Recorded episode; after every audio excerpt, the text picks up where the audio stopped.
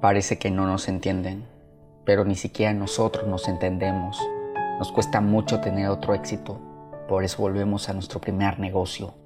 Y no se trata de dinero, se trata de crecimiento, de aumentar nuestro poder, de siempre ir por más. Y lo intentamos, y lo intentamos, pero está difícil.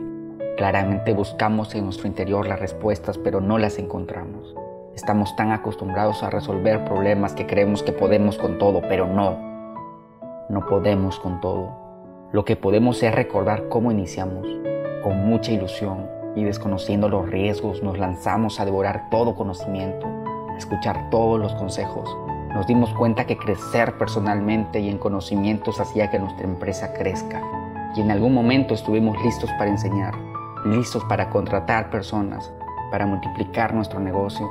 Pero ya desde hace bastante tiempo que nuestro negocio no crece uno quiere invertir en otro negocio, pero aún no podemos independizar el primero. No se tiene el capital necesario, no se tienen los conocimientos o capacidades necesarias para iniciar otro proyecto. Y tal parece que esto va a demorar. Y sí, va a demorar mucho tiempo.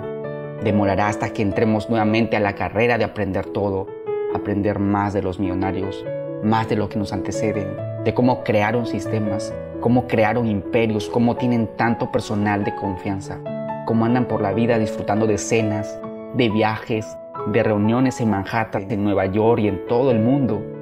Aprender de los que no hacen colas en los bancos. Aprender de los que se reúnen a escuchar propuestas de negocios en los cuales él decide invertir. ¿En qué invertir? Repotenciar. ¿En qué no repotenciar? Entrar a la carrera de humildad y de aprendizaje. Una vez más. Una vez más ser líder. Y formar más líderes más paciencia, más humildad, más persistencia, más disciplina, más sueños, más logros, más crecimiento, más superación. Vive intensamente.